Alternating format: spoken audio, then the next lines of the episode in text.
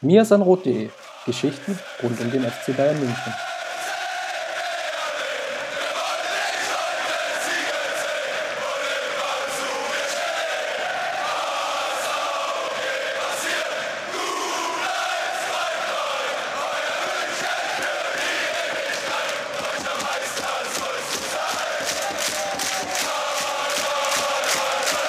Herzlich willkommen zum Mir sind Rot Podcast.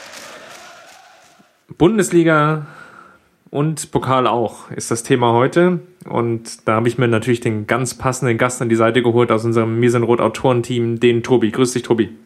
Hallo. Ja, Bundesliga und Pokal auch ist das Thema. Lass uns mal gleich ganz stark einsteigen mit dem Thema Bundesliga. Es sind jetzt noch vier Spieltage, teilweise noch zwei Top-Mannschaften, wenn man es ganz genau nimmt, nämlich Hertha, aktuell vierte Tabelle und Gladbach fünfter.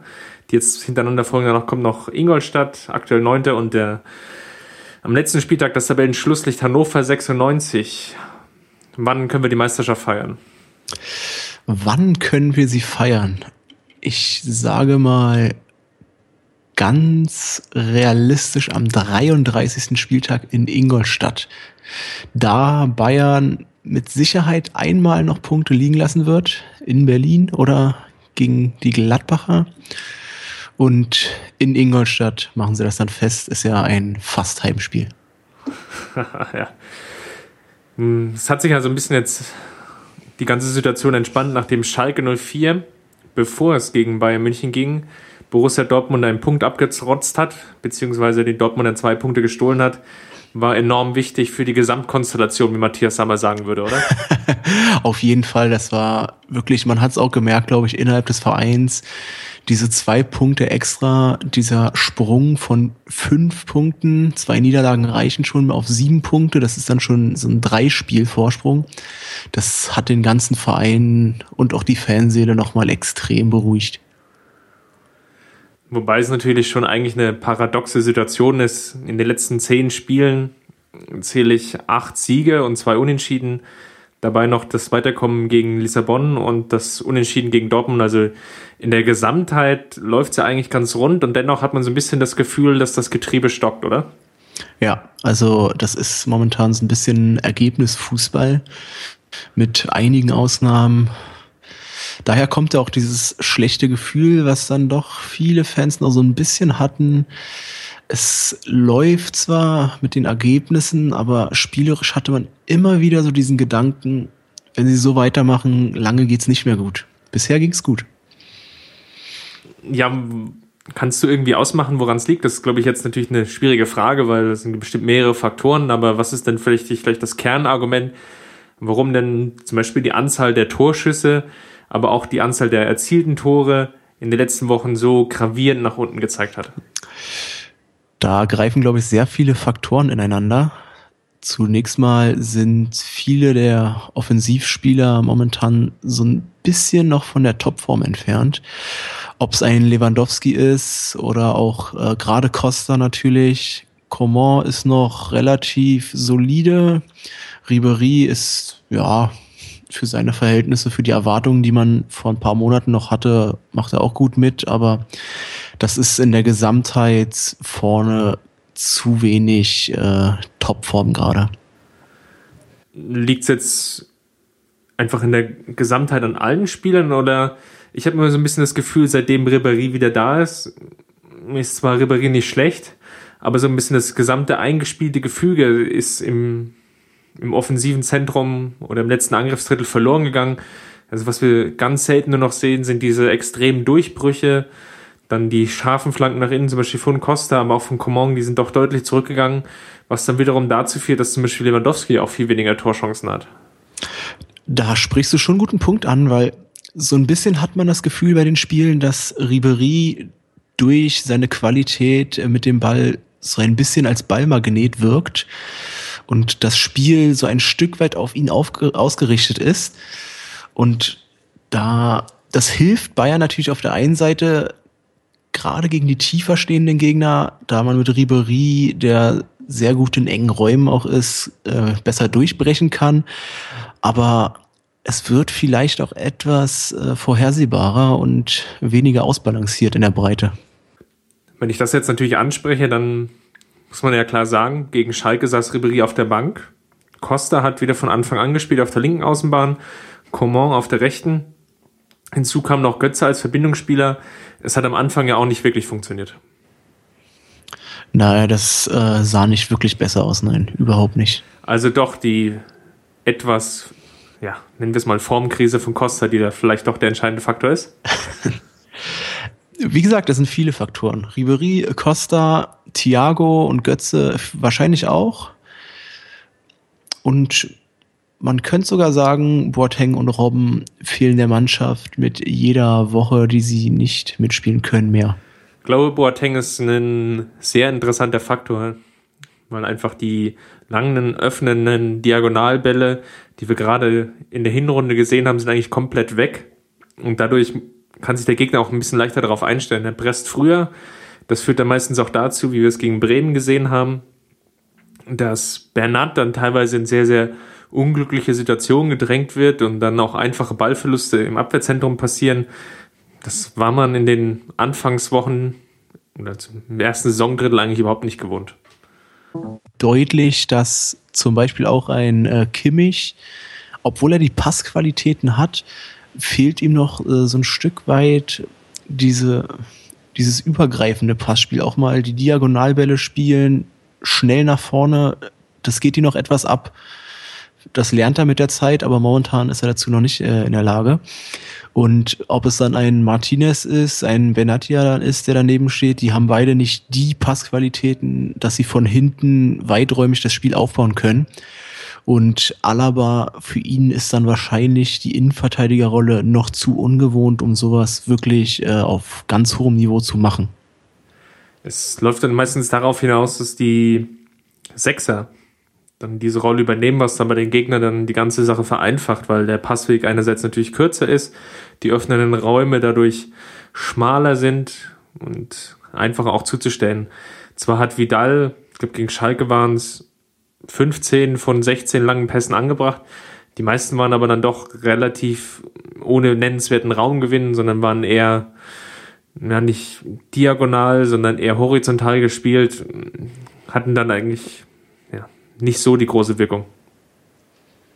Es äh, ist auch, habe ich so ein bisschen das Gefühl in der Rückrunde, dass Vidal und auch Alonso mehr überzeugen und viel mehr im Fokus stehen. Ich glaube, die profitieren da wirklich davon, dass Boateng nicht da ist und sie eine noch stärkere Rolle im Aufbauspiel haben, sich oft zurückfallen lassen, die Bälle abholen können und sie dann erst diese Pässe zwischen die Linien spielen. Wie siehst du denn die Rolle von Philipp Lahm? Der hat sich ja in den letzten Wochen auch spürbar gesteigert. Oh ja, das muss man so sagen. Äh, der gefällt mir in letzter Zeit wieder sehr gut. Hat äh, wie ich ja auch in dem Artikel geschrieben habe, den hoffentlich alle gelesen haben, äh, jetzt so eine Art Hybridrolle, die das zentrale Mittelfeld und die Rechtsverteidigerposition kombiniert. Und also es funktioniert bisher wirklich sehr gut.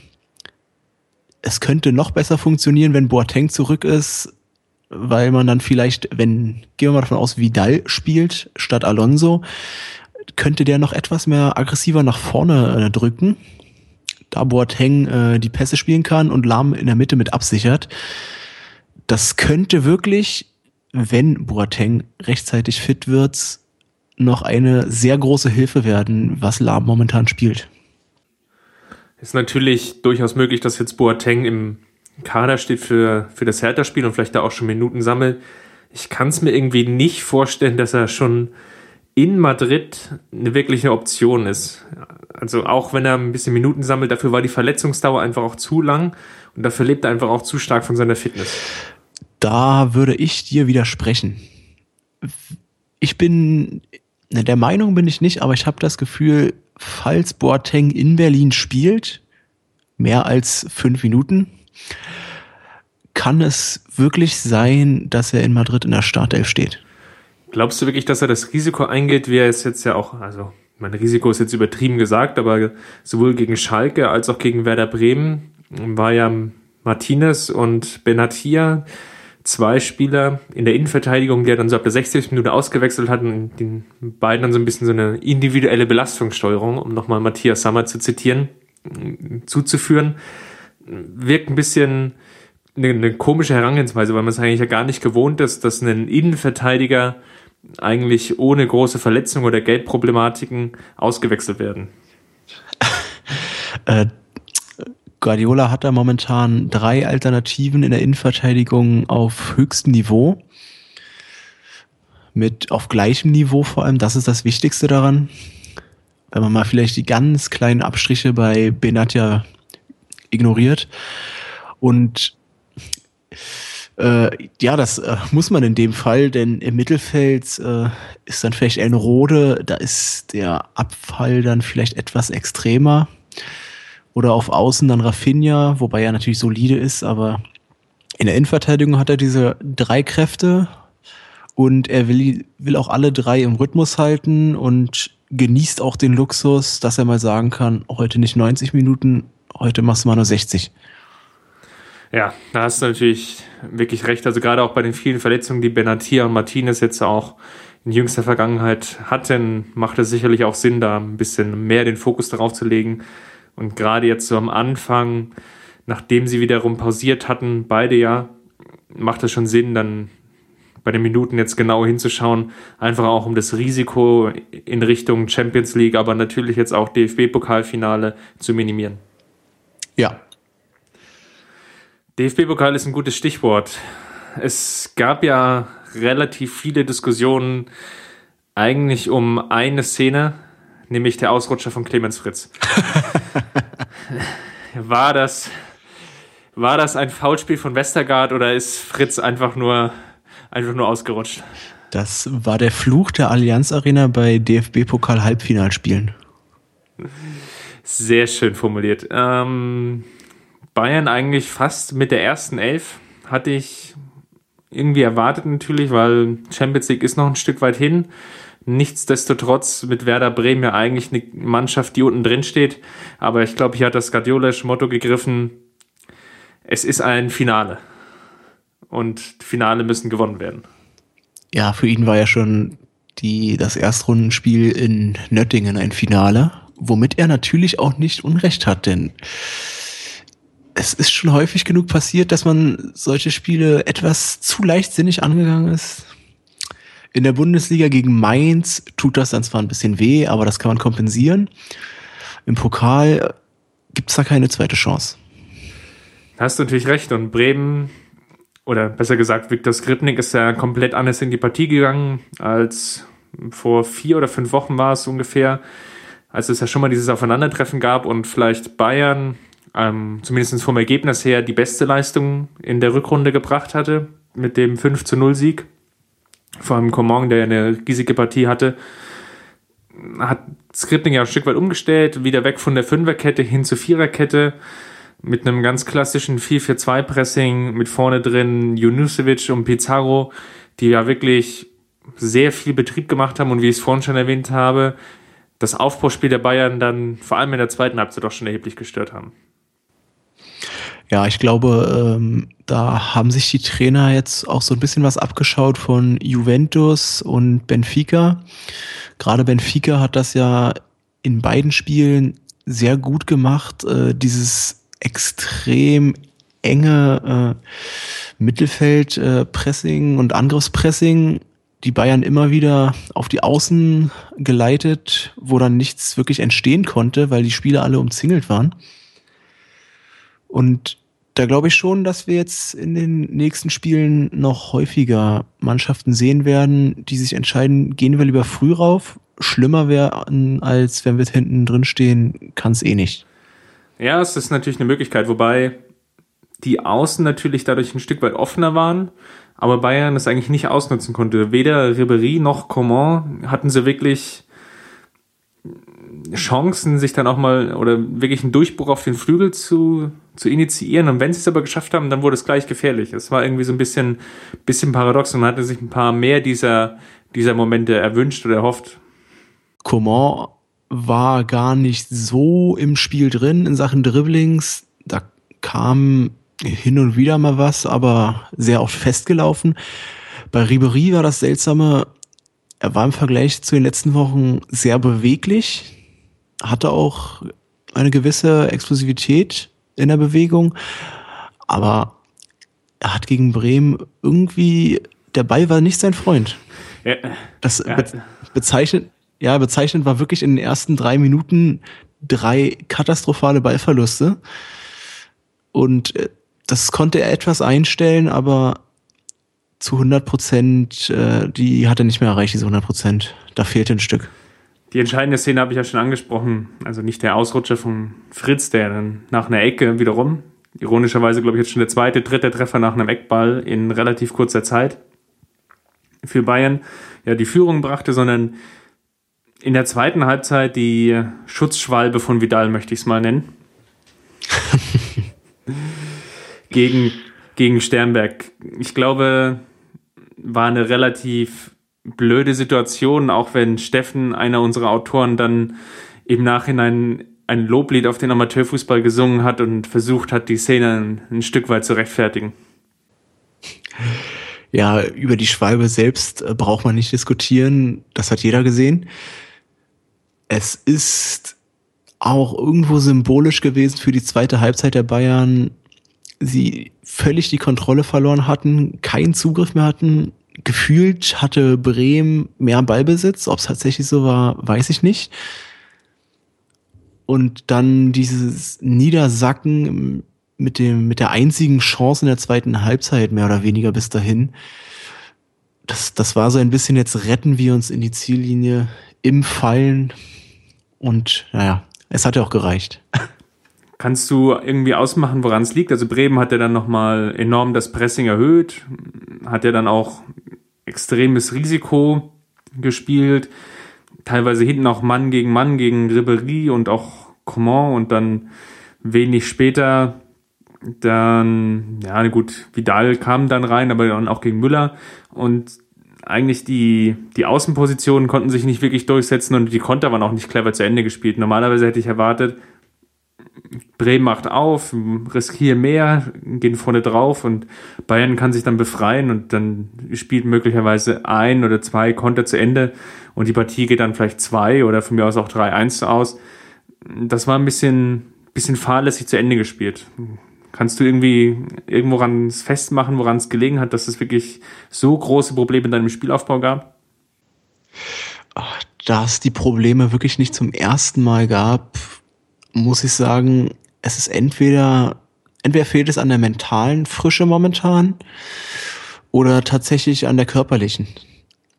Welcher dieser beiden Faktoren es ist, vielleicht beide, was kann man nur eine Ferndiagnose aufstellen aber es ist kein Einzelfall gewesen, sondern, naja, äh, wie oft war das jetzt in der Rückrunde schon der Fall, dass Bayern immer wieder nicht nur kleine Schwächephasen hatte, sondern wirklich fast eine gesamte Halbzeit extreme Probleme hatte, das Spiel aufzuziehen. Das äh, kam jetzt immer wieder vor. Die zweite Halbzeit gegen Bremen war da so ein bisschen der Rückblick auf die letzten Wochen nochmal der ultimative Kontrollverlust. Dass es dann mit der Schwalbe entschieden wurde, es ist nur bezeichnend, weil spielerisch ging dann nichts mehr. Ja, das ist natürlich irgendwie wirklich so eine so ein Sammelsurium, glaube ich, aus mehreren Problemen. Vielleicht ist es wirklich der Faktor, dass Boateng jetzt mittlerweile so lange fehlt und einfach das Spielgeschehen aus der Abwehr heraus nicht so gut initiiert werden kann, dass es dann doch vielleicht ein Stück weit zu durchschaubar wird. Hinzu kommen dann wirklich noch die Formschwäche, glaube ich, von Thiago, da sind wir uns einig. Und natürlich, wenn Costa auch nicht mehr an die Leistung anknüpfen kann, dann wird es vielleicht dann wirklich so ein bisschen schwierig. Wie siehst du denn jetzt die Partie gegen Hertha BSC, die jetzt ansteht? Ich möchte mal nochmal Pep Guardiola vor meinem geistigen Auge ähm, vorführen oder dir vorführen und sagen, er meinte ja irgendwie so nach der Partie gegen Schalke, die Bundesliga ist noch nicht vorbei und wir müssen das Beste abrufen. Und das ist ja eigentlich eher so, nicht im krassen Widerspruch, aber zumindestens steht es doch dem gegenüber, was er in den letzten ein, zwei Jahren geprägt hatte, mit dieser berühmten Aussage, die Bundesliga ist vorbei. Und dahingehend zieht jetzt auch meine Frage, und zwar, erwartest du jetzt eher eine Schonung im Hinblick auf, dem, auf das Champions League Halbfinale gegen Atletico? Oder denkst du eigentlich, es war jetzt eigentlich eher eine Aussage, aber Guardiola wird trotzdem rotieren? Rotieren ja, aber es wird keine extreme Rotation. Es werden nicht plötzlich äh, ein Mittelfeldtrio aus Rode, Götze und keine Ahnung wem. Gaudino wird aus der Schweiz eingeflogen, ich weiß es nicht. Sowas wird es nicht geben. Es wird auf vereinzelten Positionen rotiert werden. Vielleicht wird wieder Müller oder Lewandowski auf der Bank beginnen. Aber die grundsätzliche Ernsthaftigkeit des Spiels wird Guardiola bewusst sein. Ich denke, wir werden vielleicht die, die Klassiker sehen. Einerseits Lahm und vielleicht auch Vidal, wobei natürlich dann so ein bisschen die Frage ist, wie Pep Guardiola jetzt schon weiterdenkt und natürlich überlegt, spiele ich eher mit Alonso oder spiele ich eher mit Vidal in Madrid? Wobei ich denke, da sind wir uns beide einig, es wird eher Vidal werden. Deswegen würde ich jetzt prinzipiell erstmal erwarten, dass gegen Hertha, die eigentlich auch eher dazu tendieren, jetzt nicht das alleraggressivste Pressing zu spielen, dass wir da auch eher Alonso erwarten dürfen. Ja, gut möglich. Über die Aggressivität von Hertha möchte ich nichts sagen. Es kann ja sein, dass Paul Dardai zuhört und der, der ist ja auf passive Spielweisen nicht so gut zu sprechen, wie wir gelernt haben. Sehr schön formuliert. Lewandowski hast du schon angesprochen, bleibt ja eigentlich nur noch eine Personale, die wir ganz am Anfang schon mal ein bisschen angerissen haben. Boateng. Er ist jetzt seit Anfang der Woche wieder im Mannschaftstraining, saß gegen Werder Bremen noch auf der Tribüne. Wäre ja zum Beispiel auch eine bewusste Entscheidung gewesen, ihn zumindest schon mal in den Kader zu nehmen und auf die Bank einfach zu setzen und so ranzuführen, sondern es war eigentlich eher war nur ganz normal, zwar im Teamtraining, aber noch nicht im Kader. Jetzt erwarte ich, denke ich, dass er im Kader steht, aber wird er schon beginnen oder wird er nicht beginnen? Und ich glaube, für mich ist das dann auch so die entscheidende Frage auf dieses Madrid-Spiel hin ist er wirklich eine Option oder ist er keine Option? Mich würde es extrem überraschen, wenn er beginnt. Ausschließen kann ich es nicht. Ich vermute eher, dass, wenn er im Kader steht, ich denke, dass er ab der 70. Minute dann vielleicht nochmal für Martinez oder Benatia, wer auch immer da spielen wird, eingewechselt wird, ein paar Minuten sammeln darf.